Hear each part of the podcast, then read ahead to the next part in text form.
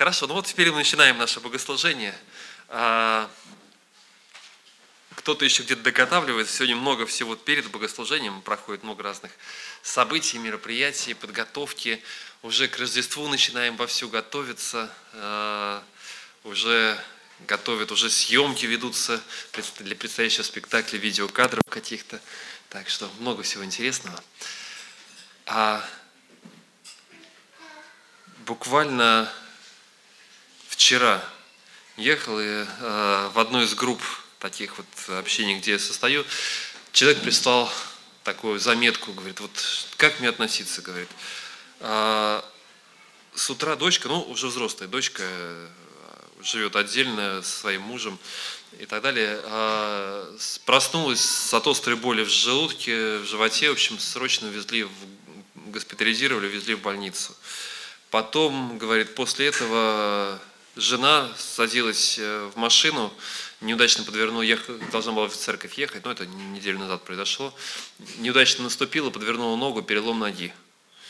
А, а вечером сын возвращается, а, поехали жарить там шашлыки, барбекю, не знаю, что там у них было, а, неудачно плеснули жидкости для розжига. А, ну, на голове, понятно, там просто волосы, борода опалилась, но главное на руке ожоги второй степени.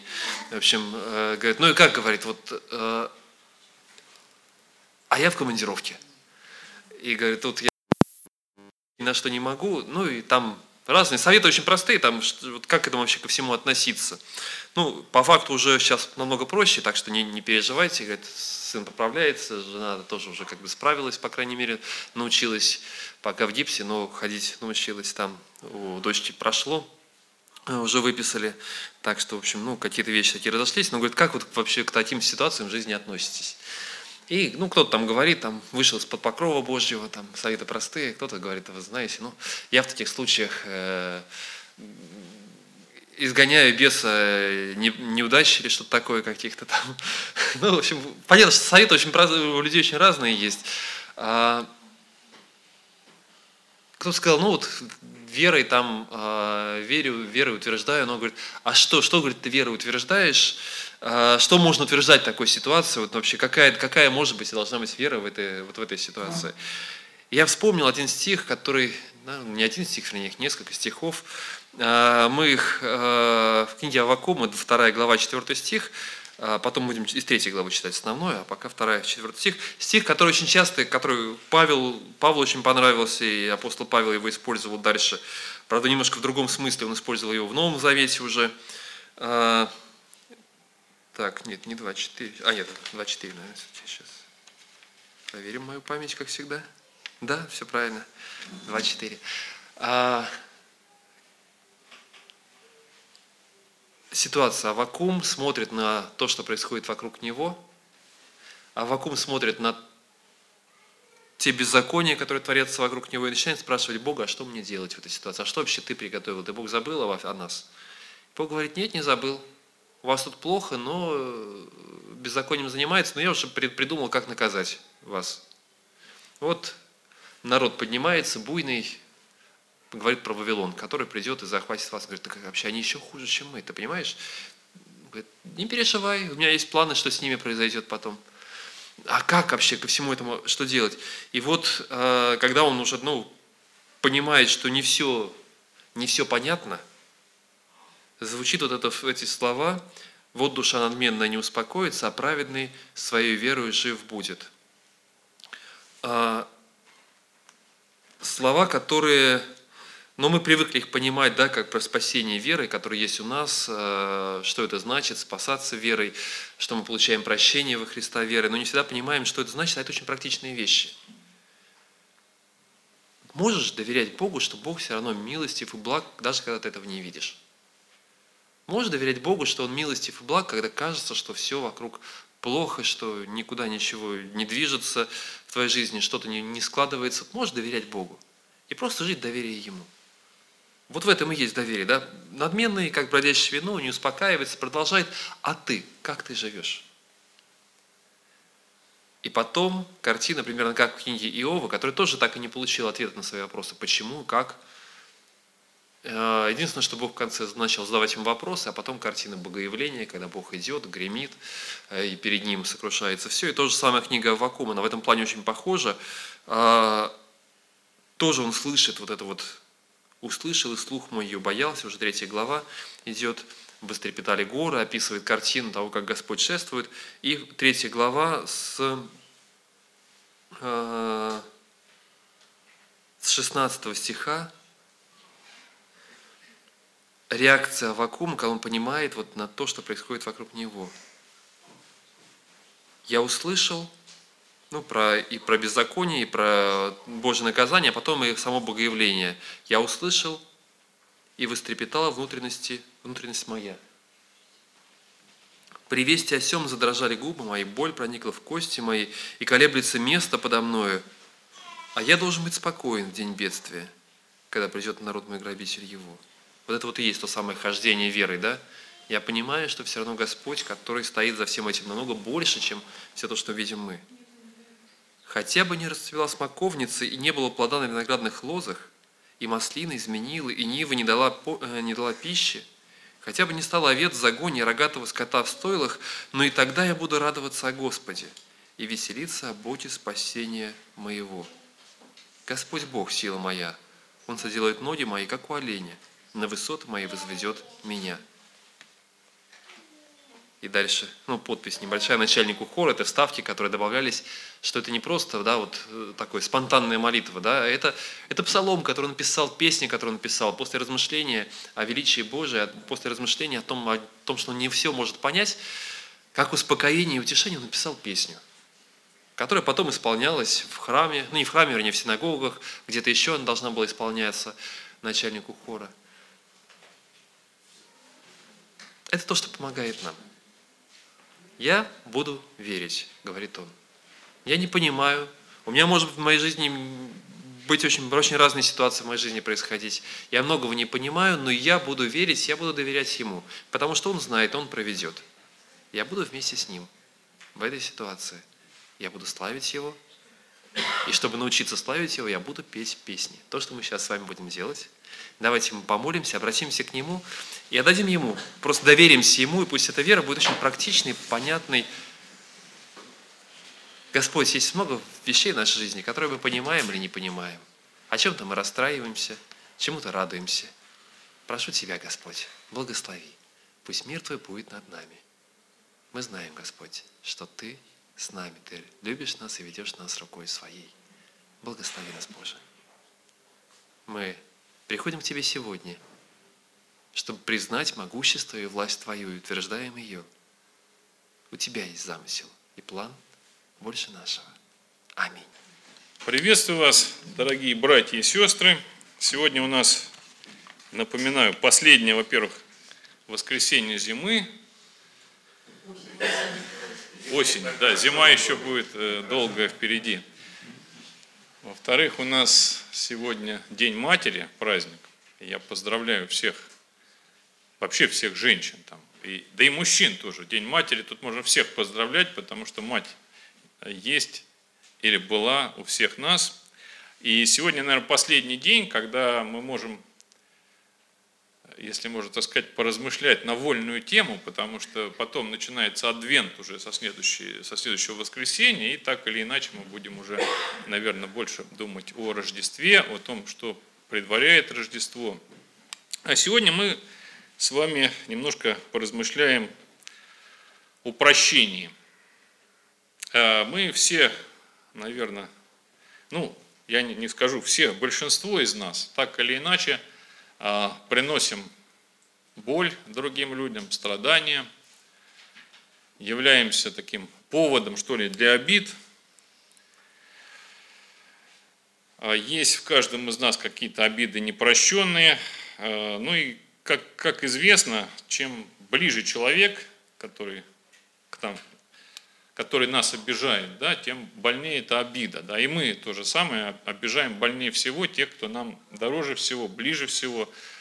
По разным причинам, даже по такой чисто технологической, что ли, причине, мы близких людей знаем очень хорошо и очень близко, и, соответственно, очень хорошо знаем, э, как бы это сказать, больные места, куда больнее всего можно ударить. И самое обидное сказать мы можем, мы знаем, что будет самое обидное, и вот какие-то, может быть, минуты гнева или чего-то мы можем сказать так, такую вещь, которую потом прощать очень сложно. Э, Библия очень много говорит о том, что мы должны прощать других. Я вот приведу только несколько цитат, их, об этом есть много притчей в Библии, в Новом Завете, можно в Ветхом Завете много найти примеров прощения, но некоторые цитаты вот из Нового Завета я приведу. Это послание к Колоссянам, 3 глава, 12-13 стих. Итак, облекитесь, как избранные Божии, святые и возлюбленные, в милосердие, благость, смиренномудрие, кротость, долготерпение, снисходя друг к другу и прощая взаимно. Если кто на кого имеет жалобу, как Христос простил вас, так и вы. На эту же тему пишет Лука, 6 глава, 37 стих. «Не судите и не будете судимы, не осуждайте и не будете осуждены, прощайте и прощены будете». Ефесянам 4.32. Будьте друг к другу добры, сострадательны, прощайте друг друга, как и Бог во Христе простил вас. Ну и еще один отрывок Матфея, 5 глава, 23-24 стихи. Итак, если ты приносишь дар свой к жертвеннику, и там вспомнишь, что брат твой имеет что-нибудь против тебя, оставь там дар твой пред жертвенником, и пойди прежде примирись с братом твоим, и тогда приди и принеси дар твой. То есть это такой очень важный момент. Никто не говорит, что дар, который мы приносим Богу, это что-то неважное. Это очень важно.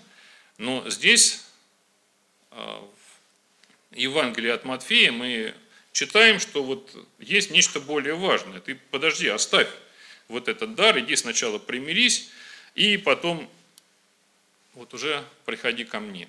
Это очень такой важный момент, он стал, ну, у нас нет такой традиции, да, но вот, например, в православной церкви есть, как вы знаете, Великий пост, который предваряет Христово воскресенье, Пасху.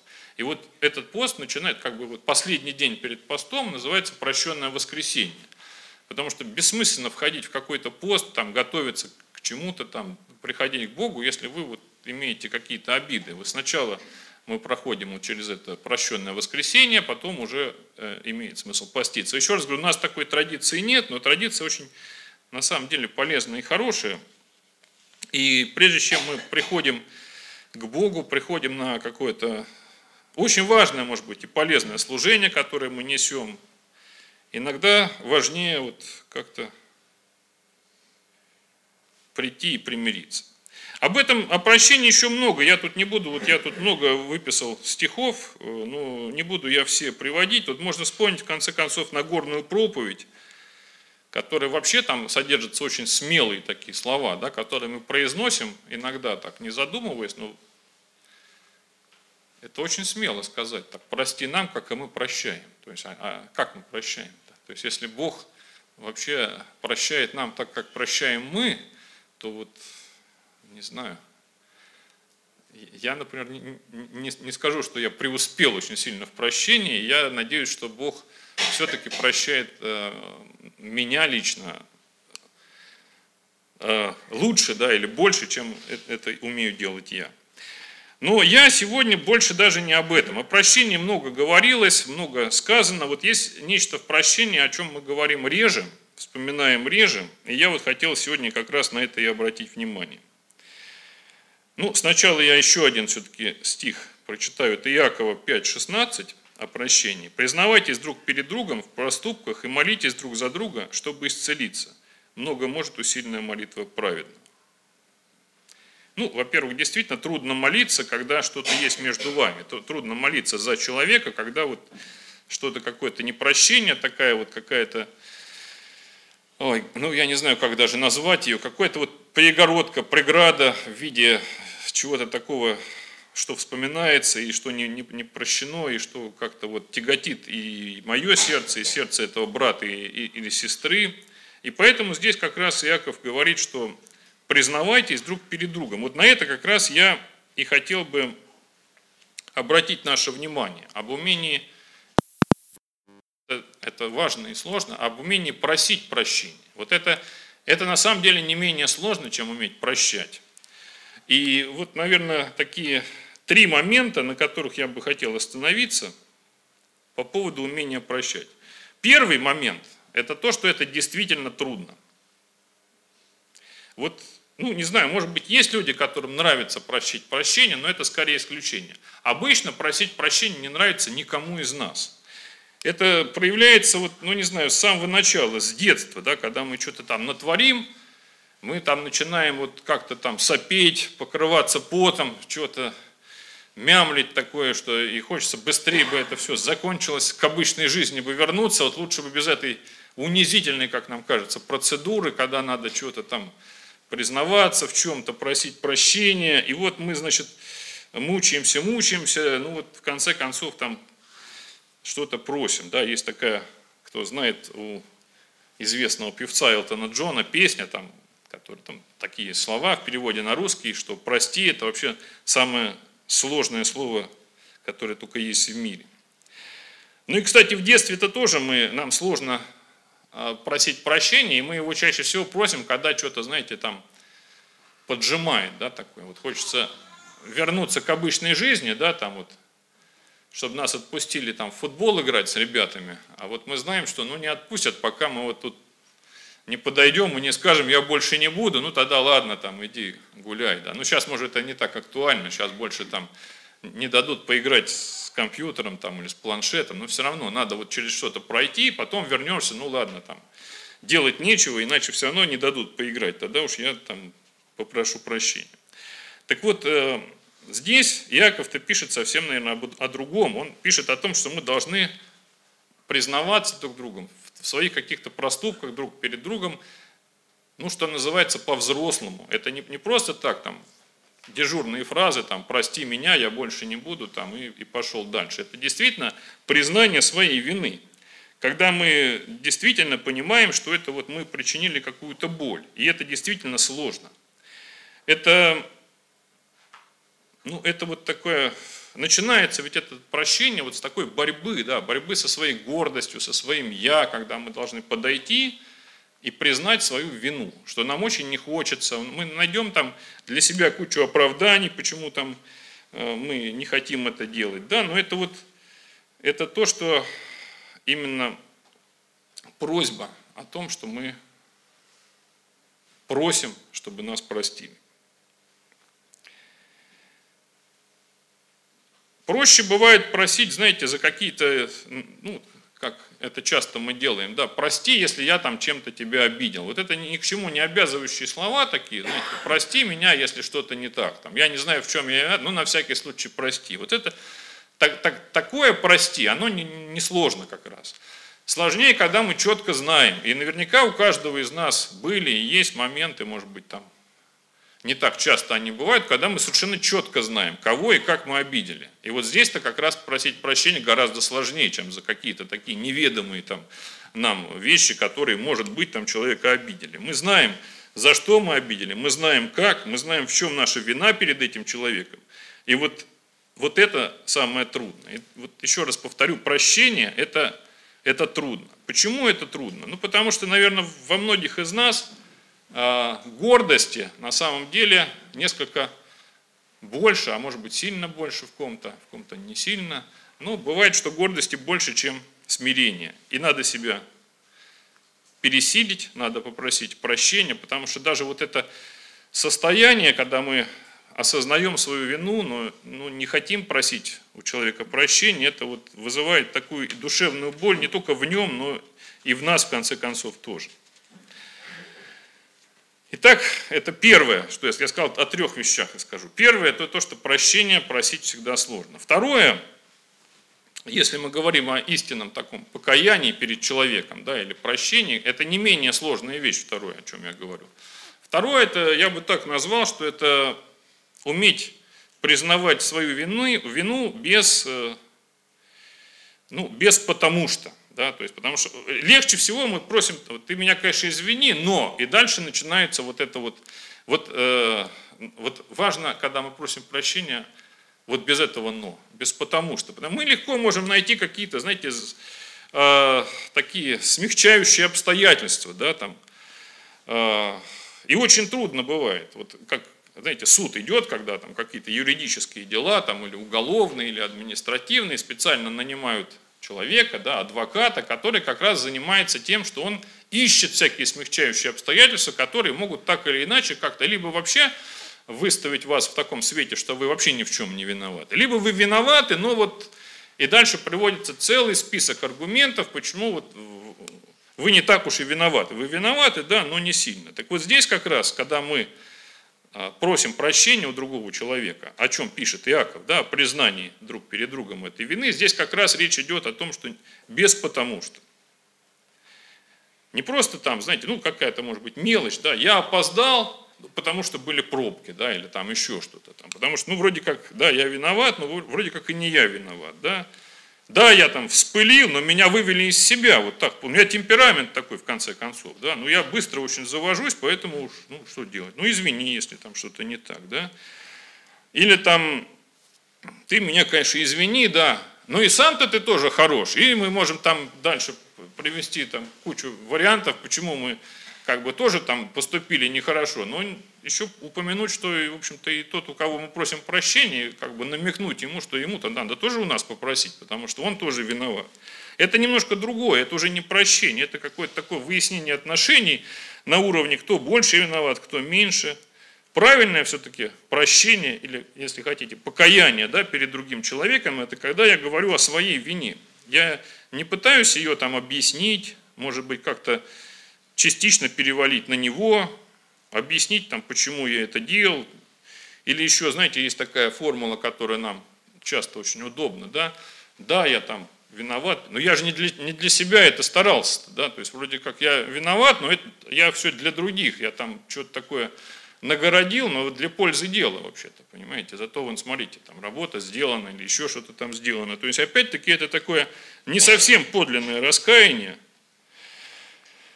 Единственное, наверное, потому что, когда мы можем говорить, да, почему мы поступили неверно перед другим человеком, это, как правило, потому что мы просто плохие христиане. Вот такое потому, что оно как-то понятно, потому что вот мы, мы не такие, какие вообще-то должны были быть. Ну и, наконец, третье, наверное, да, вот о чем я хочу сказать, то, что мы должны друг у друга именно просить прощения. Да, мы должны прощать. Нам нередко это мы читали, и вот я сегодня читал из э, Библии эти места, где говорится о том, что мы должны прощать. Более того, там есть известное всем нам место, до семи, как там это, мне даже не выговорить, до семи, до семидесяти раз мы должны прощать. Но это сказано нам, это сказано нам, а вовсе не тому человеку, против которого мы, в общем, что-то такое сделали нехорошее. То же самое, как нам сказано, что мы должны возлюбить брата своего да, или сестру. Не требовать, чтобы он, значит, Бог будет спрашивать у меня, почему я не, не любил его, а не почему он не любил меня, это он будет сам разбираться, это его ответственность. Моя ответственность – это почему я не прощаю, почему я не прошу прощения, почему я не люблю, потому что вот любовь, которая все покрывает, она во многом как раз и связана с прощением. А.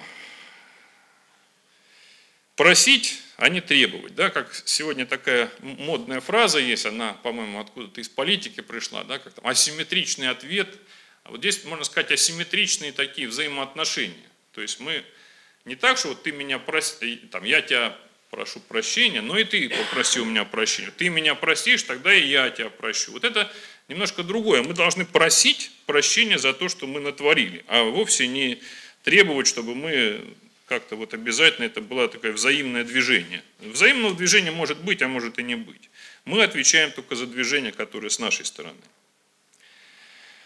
Мы можем и должны просить и даже, может быть, молить о прощении другого человека, которого мы обидели. А, но вот у нас нет никакого права требовать, чтобы он нас простил или она нас простила. Мы абсолютно это не можем требовать. И это, конечно, хорошо, чтобы нас сразу же простили, чтобы сразу восстановились добрые взаимоотношения, но иногда это занимает какое-то время, иногда нас простят – Иногда нас простят не сразу, а может быть и вообще не простят. Я не знаю, все может быть, но это не снимает с нас обязанности признавать свою вину и просить прощения. Вот это не то, что я знаю, что он меня едва ли простит, да, поэтому какой мне смысл? Смысл очень большой. Смысл, потому что мы должны это делать.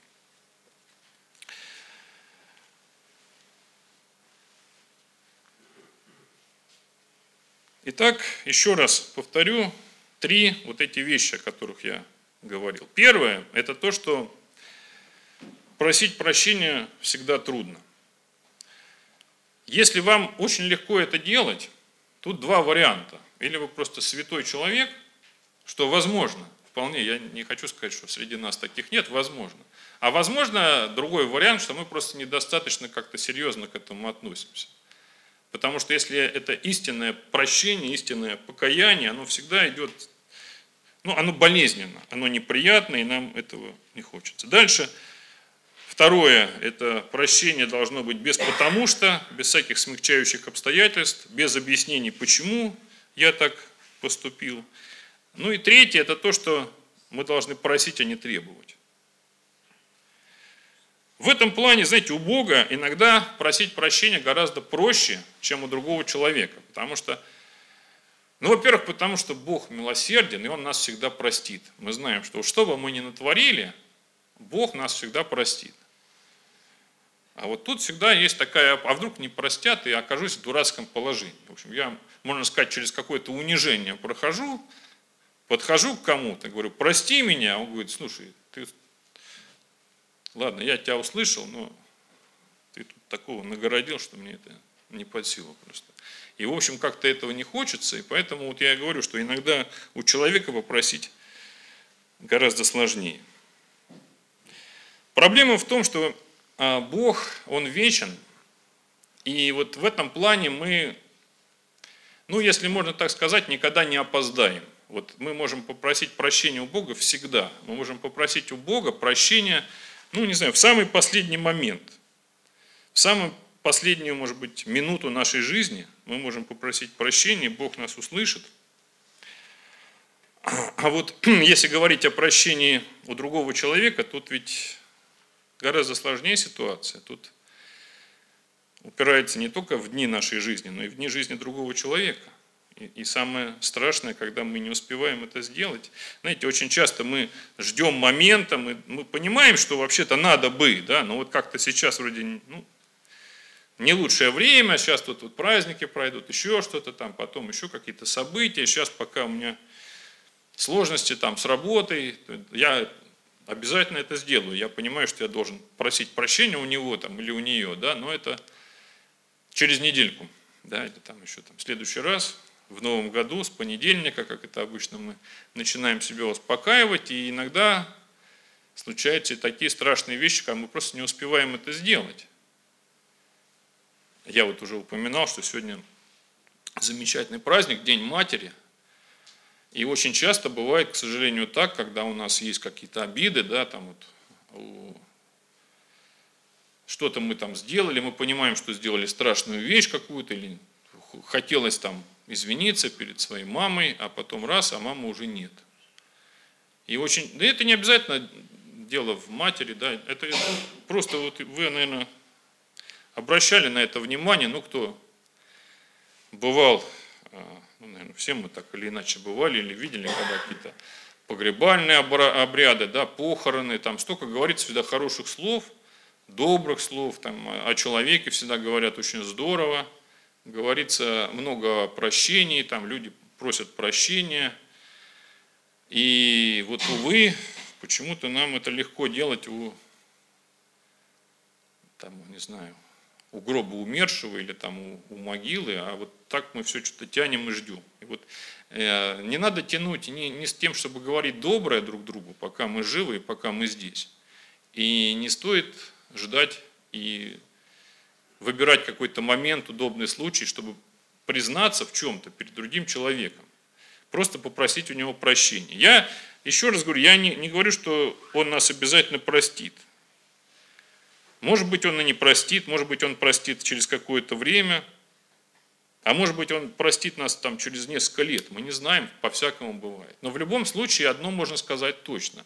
Мы вот свой этот путь прошли. Мы сделали то, что от нас зависело. Вот я сделал все, что зависело от меня. Я понимаю, что я виноват перед Ним. Я преодолеваю себя, я прошу прощения без всяких там смягчающих обстоятельств. И просто надеюсь, прошу, не требую, прошу. И дальше уже это не моя ответственность. И человек этот видит, перед которым я признаюсь в своих грехах перед ним, и Бог видит. Бог в любом случае видит. Бог видит, как мы поступаем и что мы делаем. Вот, наверное, об этом я бы хотел сегодня, чтобы мы все немножко вспомнили перед тем, как перейдем уже к более таким торжественным моментам, которые будут наверное, уже со следующего воскресенья мы потихонечку уже будем входить в это праздничное настроение, и, может быть, вот, до конца года еще осталось какое-то время, и, и, может быть, имеет смысл вспомнить. Не, не, не обязательно надо сразу бежать и придумывать какие-то там извинения перед друг перед другом, о, о чем-то там пытаться придумать сами себе, да, какие-то там обиды, которые мы нанесли, а просто действительно вспомните, а может быть действительно я кого-то серьезно обидел. Не обязательно внутри церкви, не обязательно вот те, кто находится здесь рядом. Это могут быть близкие люди, могут быть соседи, которым мы что-то такое сделали и сами понимаем, что мы поступили очень нехорошо. И нас, конечно, терзает этот страх, а как мы первыми подойдем, а вдруг нас не простят. Да, могут не простить, но мы должны сделать то, что зависит от нас. Давайте помолимся. Если кто-то хочет, может помолиться вслух, и потом я закончу, пожалуйста. Дорогой Господь, я благодарю Тебя за то, что Ты прощаешь нас, за то, что Ты всегда прощаешь нас, и даже когда мы делаем что-то такое, что Тебе больно, что приносит боль Тебе, когда мы вредим Тебе, вредим себе, вредим друг другу, Ты принимаешь нас, прощаешь нас и продолжаешь нас любить. Ты помоги нам, Господи, научиться прощать друг друга. И помоги нам, Господи, научиться признавать свою вину друг перед другом. Не только перед Тобой. И, конечно, в первую очередь перед Тобой, но и друг перед другом. Помоги нам, Господи, открывать друг другу свое сердце, не боясь э, за то, что мы окажемся безоружными, за то, что мы будем выглядеть нелепо или смешно, когда просим прощения – Помоги нам, Господи, честно признаваться друг перед другом в том, что мы имеем или имели друг перед другом, Господи. Мы просим Тебя, Ты дай нам силы просить прощения тогда, когда это необходимо. Не откладывать это на какой-то другой день, другое время, на удобный момент. Помоги нам, Господи, уметь дорожить временем, дорожить возможностью, когда мы можем попросить прощении, о прощении, когда мы можем просто признать свою вину и сделать первый шаг к другому человеку, чтобы восстановить мир и отношения. Мы просим Тебя, Господь, Ты дай нам силы, укрепляй нас и храни нас. Аминь. И у нас есть время, когда можем поделиться тем, что происходит в жизни, какими-то своими размышлениями. И я знаю, что Юрий уезжает скоро, но пока он не уехал, вот уже на этой неделе э, есть еще чем поделиться. Спасибо за эту возможность, дорогие братья и сестры. Мне очень приятно говорить вам о Иисусе Христе, о том, что Он делает, о том, как Он изменяет нас. И в первую очередь я спрошу, задам вам вопрос. Можно ли обмануть, обокрасть Бога? Как? Ответьте. Можно или нет? Нельзя что? Обмануть? А обокрасть? Тоже нельзя. Ответ в книге Малахия, третья глава. В третьей главе мы можем прочитать Может ли человек обмануть Бога? Но вы хотите обокрасть меня и говорите, чем же мы обкрадывали тебя? Десятинами и приношениями. Я прочту в контексте, немножко вперед зайду и прочту дальше. Седьмого стиха. Со времени ваших отцов вы отступили от моих повелений, не соблюдали их. Вернитесь ко мне, и я повернусь к вам, сказал Господь воинств. Но вы сказали, зачем нам возвращаться? Может ли человек обмануть Бога? Но вы хотите обокрасть меня и говорите, чем же мы обкрадываем тебя? Десятиной и приношениями. Проклятием вы прокляты, потому что меня вы обкрадываете все до единого. Приносите все десятины в кладовые, чтобы принесите, чтобы в доме моем была пища. Испытайте-ка меня этим, сказал Господь воинств. Не открою ли я тогда для вас небесные створы?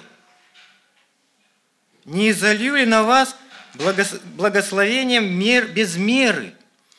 Ради вас я остановлю прожорливых вредителей, чтобы не губили ваш урожай, чтобы лоза в вашем винограднике не была бесплодной, сказал Господь воинств. И счастливыми признают вас все народы, что живете на земле прекрасной, сказал Господь воинств. Ну вот, я стал христианином, жил без церкви, пока не знал, куда пойти, и не было их в том месте. Вы уже слышали об этом. Был не воцерковлен и ходил в разные церкви, потом после этого, когда уже появилась возможность. Пожертвования я делал журнал «Свет истины». Как он? «Свет...» А, «Свет на Востоке» издательство. «Вера и жизнь», да? Вот так. Да, вот вы знаете его. И вот, ну, я туда отправлял, ну, нерегулярно. Ну, когда был на богослужениях в разных церквах, это тоже делал.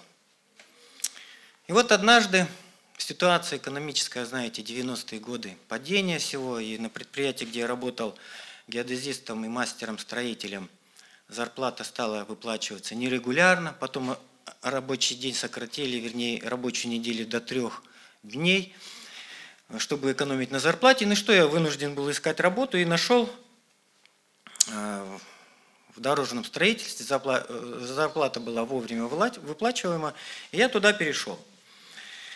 Ну вот, и в командировке, поездке, благодаря моим знаниям маршедерского дела, Господь вот тогда мне однажды даровал такую возможность, мы минусовой объект вынес, вытащили в плюс – то есть мы собирались в Тюменской области закрепиться, и неважно было, лишь бы сделать объект. Пусть даже в минус, без прибыли. Но мы его сделали в плюс, я понял тогда. Так я нужен этому предприятию, я делаю прибыль. Ну вот, получаю первую зарплату, я на что-то рассчитывал, ожидания мои не сбылись. Инженеры моего уровня получали 700 тысяч тогда, тогда тысячи были, а я получил вдвое меньше. Вознаграждение меня не обрадовало, я был печален, и инженеры э, меня пожалели, жалели, говорят, ну как же так, ну что-то несправедливо как-то, и я тоже был печален. И однажды главному инженеру сказал, ну в чем же дело? Виктор Иванович, это же несправедливо. Он говорит, Юрий Иванович, ну зачем, зачем вы директорам, исполнительным и генеральному говорили о Боге? Они говорят, Юрий Иванович, так достать? Я вам поставил миллион. А тут такая низкая цена. Так вот, ну, обидно все равно, но я так думал. Так, я за Христа пострадал. Ладно. А плотушка-то, она плоть, она свое да, берет. Спать-то не могу. волнуюсь, переживаю, ну как, это несправедливо, Господь. Обидно. И знаете, и вот Господь отвечает, а где твоя десятина? Вы знаете, конкретно я застряли внимание, твоя, где твоя десятина? Я бы такого не придумал. Господь так отвечает. Ну хорошо, я говорю, Господь, помоги мне делать это с радостью, как написано, чтобы я не жалел. Даруй мне, пожалуйста, чтобы я откладывал эту десятину, чтобы это было во славу Твою. И вот я тогда в церковь же не ходил, говорил же, нерегулярно был. Воскресенье это было. Тогда по телевидению, по-моему, второй канал показывали Первая Баптистская церковь где-то в каком-то штате. И вот э, полностью богослужение показывали, может, кто помнит. А, Вы, наверное, в это время на богослужении были, не видели. И лежишь на тахте, и вот смотришь богослужение. Хорошо? Я, правда, сейчас не, не рекомендую вам это делать. Лучше прийти прославить Бога в тем месте. И вот, знаете, какая же тема была проповеди? Какая? Совершенно верно, да, о десятине. И там проповедник говорил, десятина – это акт вашей веры, это действие вашей веры. Это меня еще больше убедило в том, что да, я на верном пути. И не- незадолго до, вот, ну, немножко прошло времени, может, день-два, я точно не помню, мне звонят со старой организации. И говорят, Юрий Иванович, приезжайте, получите расчет. Ну, я приезжаю, получаю расчет. Это значит, это отпускные, это зарплата. Ушел-то без этого. И прихожу в свой плановый родной отдел. Они говорят, Юрий что, в гости? Я говорю, да, вот расчет получил. Они, как? Так просто? Я говорю, ну, позвонили. Интересно, тут люди судятся, не получают э, расчета. А вам просто вот взяли, позвонили. Да, говорю, вот, вот милость Божия, благодать такая. Позвонили, получай. Ну вот. И тут же я сразу же выделяю эту десятину. Немножко было недоразумение с мамой, с Людочкой, моей женой. Ну, оно быстро разрешилось, они как-то согласились. Вот. Потом на работе, на работе зарплата увеличилась, она стала 900, сотрудники радуются, она потом миллион двести, сотрудники уже не радуются, потом полтора, потом три. И вот действительно Господь как обещал, так и делает. И вообще дело-то не в деньгах. Господь благословляет и помимо этого. Это может быть взаимоотношения с родными, близкими, с детьми, с супругами, может быть, с ближними, в здоровье, просто в откровениях Божьих, в понимании возрастания Бога, в Его воле, как ты понимаешь и как живешь благодатью и милостью Господа. Испытайте Бога хотя бы в этом. Испытайте Бога. Я испытал, и Господь излил на меня благословение. Верю я, что и ты, кто-то из вас, услышав это, что-то возьмет для себя. Слава Господу нашему. Аминь.